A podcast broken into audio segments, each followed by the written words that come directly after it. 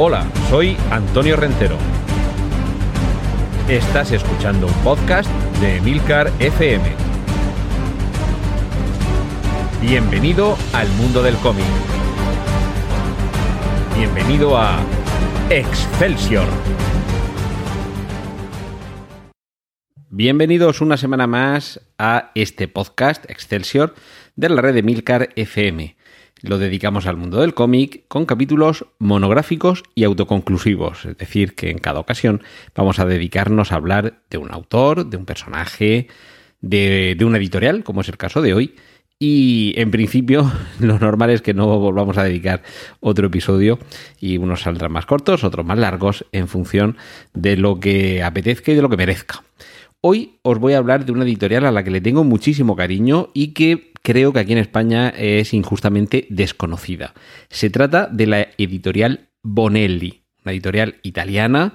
Eh, la resumimos como Bonelli, pero bueno, es Sergio Bonelli Editore y es una editorial que está funcionando desde el año 1940, está especializada en cómics casi siempre en blanco y negro, en alguna ocasión en color, y si bien inicialmente estaba muy especializada con muchas colecciones eh, dedicadas al mundo del western, de los cowboys, ha sabido evolucionar a lo largo de las décadas y ha tenido múltiples personajes, muchos de ellos que todavía continúan hoy día publicándose las mismas colecciones que eh, iniciaron en los años 40, 50, 60, 80 y ya digo que continúan, otros se han ido quedando por el camino.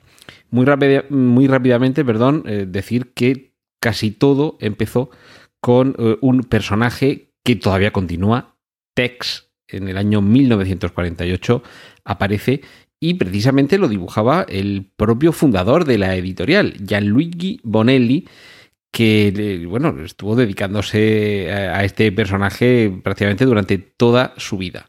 Y a partir de ahí el éxito fue tal que no tardaron en salir otros personajes en los años 40 y 50 de, personajes que, o sea, perdón, eh, salieron otras colecciones de personajes que estaban también inspirados por el Far West.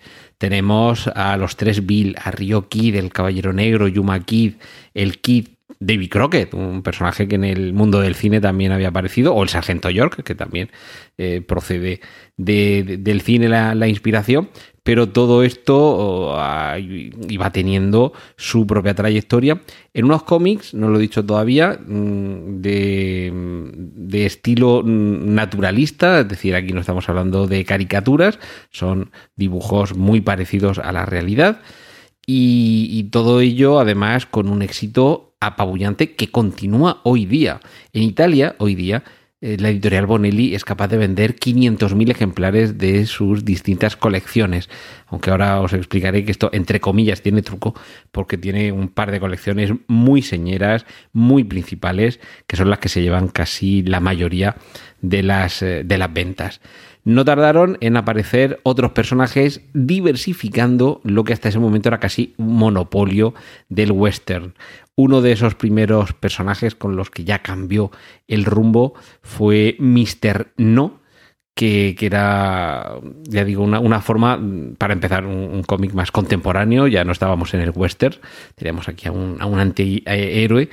Y, y, bueno, a partir de aquí empezaron mm, a tener algo más de diversificación que daría sobre todo con la clave en los años 80 de los personajes que quizá algunos sí podáis conocer porque de ellos sí que se han publicado, bueno, de Tex sí que se ha publicado aquí en España, de otro personaje, Ken Parker, que también os hablaré ahora, es posible que también conozcáis algo, pero sobre todo a partir de los años 80 aquí en España sí que se publicaron algunas pequeñas colecciones de los que sin duda son sus personajes eh, más conocidos en, los, eh, en las últimas décadas. Hablo de Dylan Dog y de Martin Mister y de Nathan Never, o Nathan Never. Eh, hago un pequeño paréntesis con Ken Parker. Es también un western eh, más moderno, eh, comenzó a publicarse en el año 1977 y es obra de Giancarlo Berardi y de Ivo Milazzo. Lo cierto es que Ken Parker era un poco una evolución mm, con una querencia un poquito más a la categoría artística del cómic de lo que hasta ese momento había publicado Bonelli y lo cierto es que era tal la calidad que para muchos es el mejor cómic del, del oeste, del western, que se ha publicado jamás. Si tenéis la ocasión, hay algunos recopilatorios que se venden, incluso hoy día es más, bastante fácil localizarlos. Y, además en formato pequeño hay alguno que en, edición de bolsillo y en, formato casi os puede parecer que es una novela hasta que lo abrís y descubrís que dentro lo que hay es un cómic pero, pero sí es relativamente fácil encontrar eh, estos integrales de Ken Parker. Y lo cierto es que duró muy poquito, empezó a publicarse en el año 77 y terminó en 1984, aunque luego posteriormente se reanudaría en el 96, pero esa primera época del 77 al 84, que es la que ya digo que es bastante fácil localizar algún integral, es una auténtica delicia. Tanto la manera de narrar las historias gráficamente como eh, años 70, estamos también en, el momento del spaghetti western, es decir, eh, estamos ante una reinterpretación del clásico cine del oeste, que en este caso llega al cómic con unos dibujos que son casi, casi acuarelas, con, un dibujo que se aleja quizá de, de, lo más convencional, pero aún así sigue teniendo una gran categoría artística y narrativa. Y, era un poco una vuelta de tuerca artística que precisamente, quizá por esa calidad, por ese trabajo extra que era necesario, no, no era compatible con una tirada comercial, con un ritmo de publicación muy exigente. Estamos hablando de que cada mes o cada dos meses se publican álbumes de hasta 100 páginas, es decir, esto es un ritmo de trabajo estajanovista. Y evidentemente la producción de Giancarlo Berardi y de Ivo Milazzi no era capaz de estar a esa altura sin rebajar ese nivel de autoexigencia que, que tenía consigo mismos y con su compromiso con el público y de ahí que terminara. Pero en fin, lo bueno quizá es que no cayó en una decadencia que podría haber sido otra de las eh, alternativas en caso de forzarse a un ritmo de producción inalcanzable. Las, eh, las, publicaciones que hubo aquí en España, yo tuve la suerte de que a principios de los 80, en de hecho en el año 82, eh, fui con mis padres de viaje a, Italia, en concreto a Venecia y a Padua, y, y descubrí allí algunos de los cómics, los primeros cómics de estos personajes y, luego, posteriormente, volvería. Eh, Italia es uno de los países a los que más he viajado. Y yo creo que quizá en esa primera ocasión no, pero después, todas las veces que he ido, me he vuelto cargado de todo lo que he podido encontrar. De, sobre todo estos personajes, Martin Mister, Dylan Dog y Nathan Never, aunque centenar y pico largo de, de ejemplares de los distintos personajes y de las distintas colecciones de Bonelli en mi colección y también algunos de Mr. No, de Zagor o de Tex, que sin duda son los, los referentes. Ya digo que cada uno de estos personajes tiene un, casi una especialización. Si, si Tex o Ken Parker nos llevan al oeste, con Dylan Dog, uno de sus más exitosos personajes, tenemos historias de terror y de misterio. Con, eh, con Martin Mister tenemos algo muy parecido, una especie de Indiana Jones, siempre hay eh, eh, algunos restos arqueológicos, alguna leyenda del pasado, algún vestigio, pues desde la Atlántida hasta los guerreros chinos de, que, están ahí en la, en la, tumba esa de Xi'an, o Stonehenge, en fin, cualquier cosa que tenga que ver con el pasado y con alguna leyenda, con algún toque un poquito eh, de, misterio, de, lo sobrenatural, estará ahí. Y luego la parte del futuro, que es la que se le destina a, Nathan Never o Nathan Never. Todo ello, además, con, con, unos dibujos, con unas historias que van pasando los años, y ya digo, son publicaciones que las colecciones duran décadas y que hay un ejemplar cada, en algunas ocasiones cada mes, otras cada dos meses. Y luego, en algunos casos, que por esto afortunadamente he podido ir recopilando números antiguos, se van reeditando, es decir, que un mes sale, digamos, la colección por el número que va en la actualidad y al mes siguiente lo que sale es un número de la reedición que a lo mejor hace 10 años empezaron otra vez a publicar desde el número 1, lo cual viene muy bien para hacerse con la colección completa e incluso de vez en cuando aparecen recopilatorios con dos, tres o cuatro ejemplares antiguos que también van siguiendo su ritmo de colección lo que os explico por si en alguna ocasión tenéis la tentación si viajáis eh, por Italia, de entrar a alguna tienda de, cómics y, os volvéis locos con la cantidad, porque hay estantes y estantes y estantes llenos de números atrasados de todas estas editoriales, de todas estas colecciones, y si os queréis hacer con unos, y si, queréis de verdad eh, coleccionar y, tener unos cuantos, que no dudéis que lo vais a pasar fenomenal con casi cualquiera de estas colecciones, os podéis hacer una colección bastante interesante de tanto de lo que está apareciendo hoy como de números que ya aparecieron hace años o hace décadas, porque continuamente se están reeditando. Algunos de estos personajes, eh, en concreto Dylan Dog, han sido llevados al cine y en el caso de Dylan Dog en concreto en dos películas distintas, aunque a veces cuesta encontrarlas porque no se titulan eh, Dylan Dog todas ellas, una de ellas protagonizada por Brandon Ruth, uno de los, de los actores que ha interpretado en la pequeña pantalla a Superman. Y, en otro caso al menos, la película el personaje ni siquiera se llamaba Dylan Dog, el título era De la muerte del amore y el, apellido en lugar de Dylan Dog era de la muerte, al que se, como se bautizaba al, al, personaje protagonista, y, tenía un rostro tan cinematográfico como el de Rupert Everett, que le pega bastante eh, a este señor moreno, de pelo rizado, permanentemente vestido con una chaqueta negra y una camisa roja, que circula en un Volkswagen Escarabajo matrícula 666 y que en algún momento de los cómics tiene un ayudante que es idéntico a Groucho Marx. Y cuando digo idéntico es que quien lo dibuja, según le toque, porque ha tenido docenas de dibujantes a lo largo de las décadas, eh, el, dibujo no es que se parezca, es que es, es Groucho Marx, que evidentemente mm, se supone que no es Groucho Marx, quien se constituye en su especie de, Watson o de, o de ayudante eh, de este eh, indagatore del incubo, es decir, este investigador de lo demoníaco, de lo diabólico. Ese sería Dylan Dog. Martin Mister es un personaje que nace a principios de los 80, en el año 82, y en, en, concreto lo que, lo que indaga es un antropólogo, arqueólogo y sobre todo, ya digo, temas que tienen que ver con la magia, con el pasado, con la arqueología. Y eh, sí que es cierto que muchas de, eh, estas historias, de, todos estos personajes realmente, son muy, muy complejas, abarcan varios números. Otras son mucho más sencillas, incluso en algunos cómics hay varias historias cortas dentro del, mismo cómic. Y sí que es verdad que a lo largo de los años hay que decir que, que son irregulares. También van surgiendo un poco las, las distintas modas en la parte del terror y en la parte del, de lo que tiene que ver con la arqueología y con la investigación del pasado, pero también en lo que tiene que ver con el futuro. Nathan Never, al estar ambientada sus aventuras en el futuro, no es exactamente un Flash Gordon, pero sí que es verdad que, o sea, no es un Flash Gordon en el sentido de que no... Flash Gordon viaja al planeta Ming y a partir de ahí todo es fantasía porque podemos inventarnos lo que nos dé la gana en ese planeta. En el caso de, de Nathan Never, su, su ámbito es el futuro de nuestro, de nuestro planeta Tierra, con lo cual podemos eh, encontrar dentro de este agente de la Agencia Espacial Alfa algunas, eh, algunas temáticas que son familiares.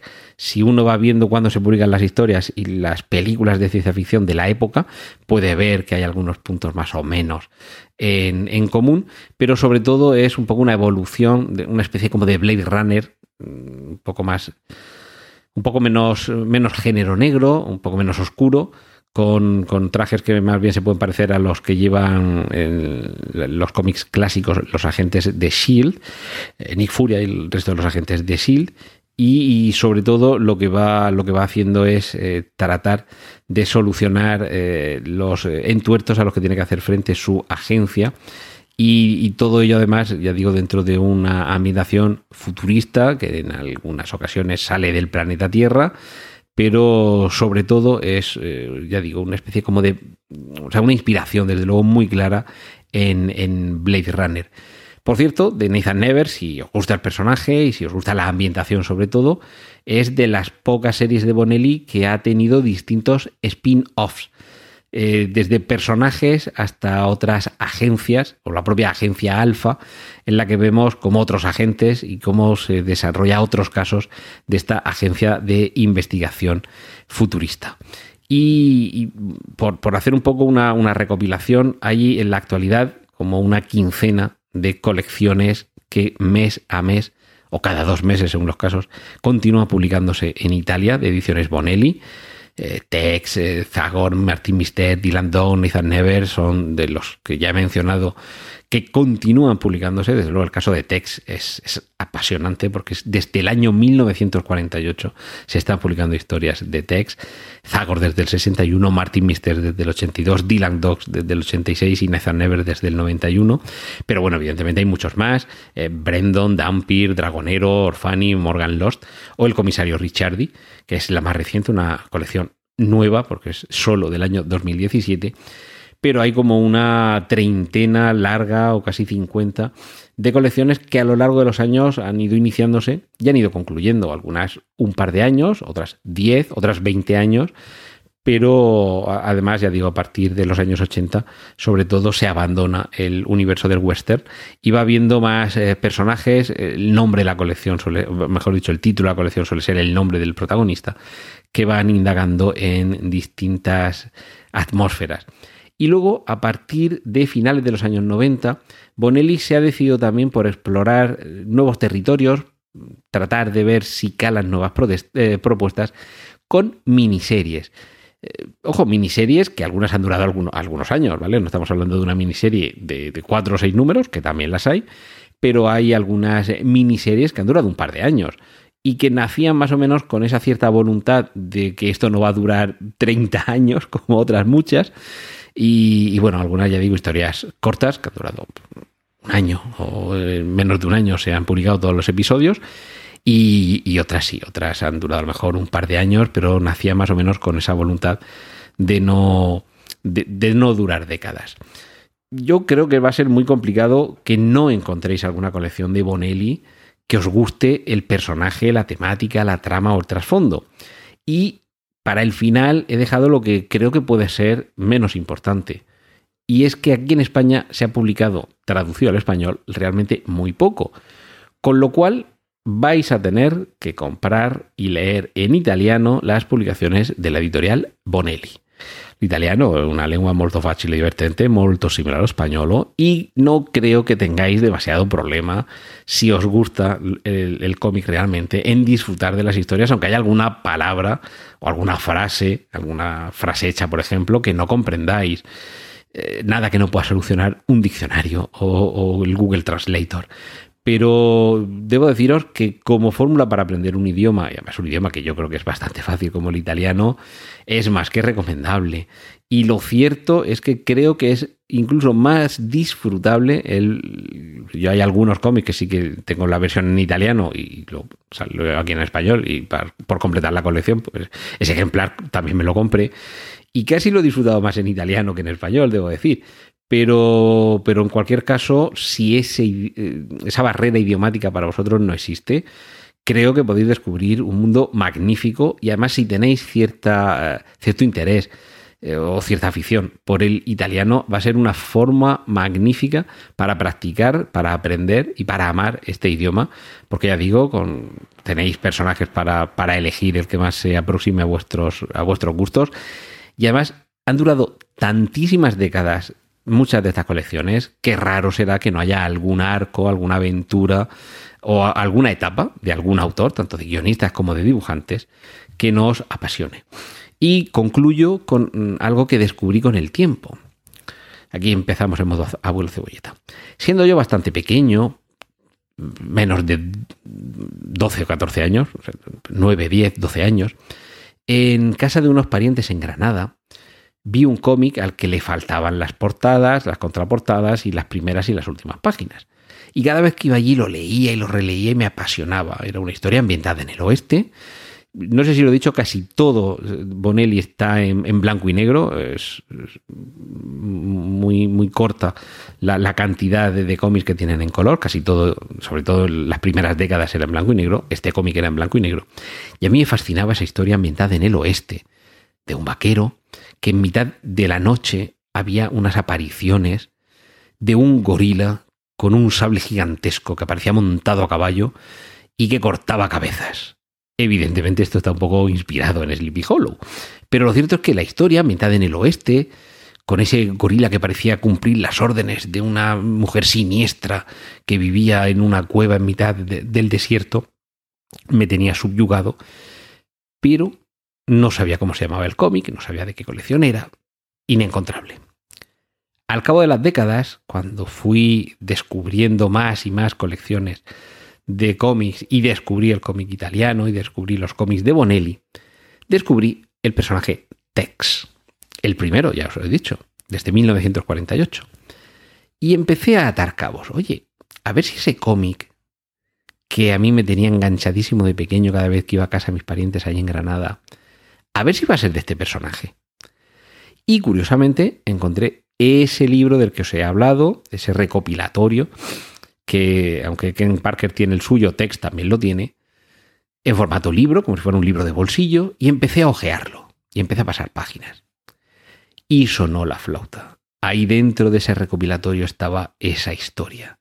Y a partir de ahí, a mí, que el cómic del, del, oeste no me apasionaba y que realmente el único que tenía era el, integral con todo lo que había publicado de Ken Parker en español, para, bueno, primero, después el integral, pero primero lo que se publicó aquí en España de Ken Parker. Y me interesaba más bien por el dibujo que por la trama. Tengo también Blueberry. Algún día hablaremos también de Blueberry, de Jan Giro. Pero, pero a mí realmente el cómic, el western, me interesaba entre cero y nada. Pero claro, es que Tex tenía esa historia ahí dentro. Y a partir de ahí, si yo estaba enganchado a Bonelli por los misterios de la arqueología, por las investigaciones diabólicas o por las aventuras futuristas, a partir de ahí amplié todavía más mi espectro y comencé también a recopilar algunos de los cómics de este personaje, de Tex, el más clásico, el más longevo de la editorial Bonelli y sin duda uno de los más carismáticos porque a lo largo de las décadas, fijaos, se ha pasado por manos de guionistas y dibujantes y continúa teniendo tirón. Y concluyo, os dije que había algunas colecciones de Bonelli que eran las que se llevaban la palma. Pues sí.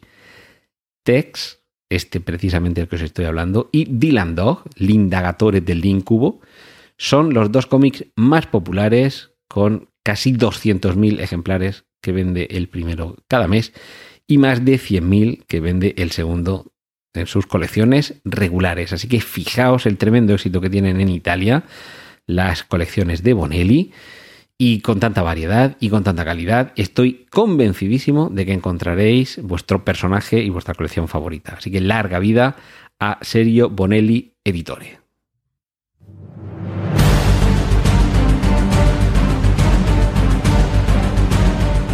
Has escuchado Excelsior, un podcast de Antonio Rentero para Emilcar FM. Puedes escuchar más episodios y contactar con nosotros en emilcar.fm barra extensión.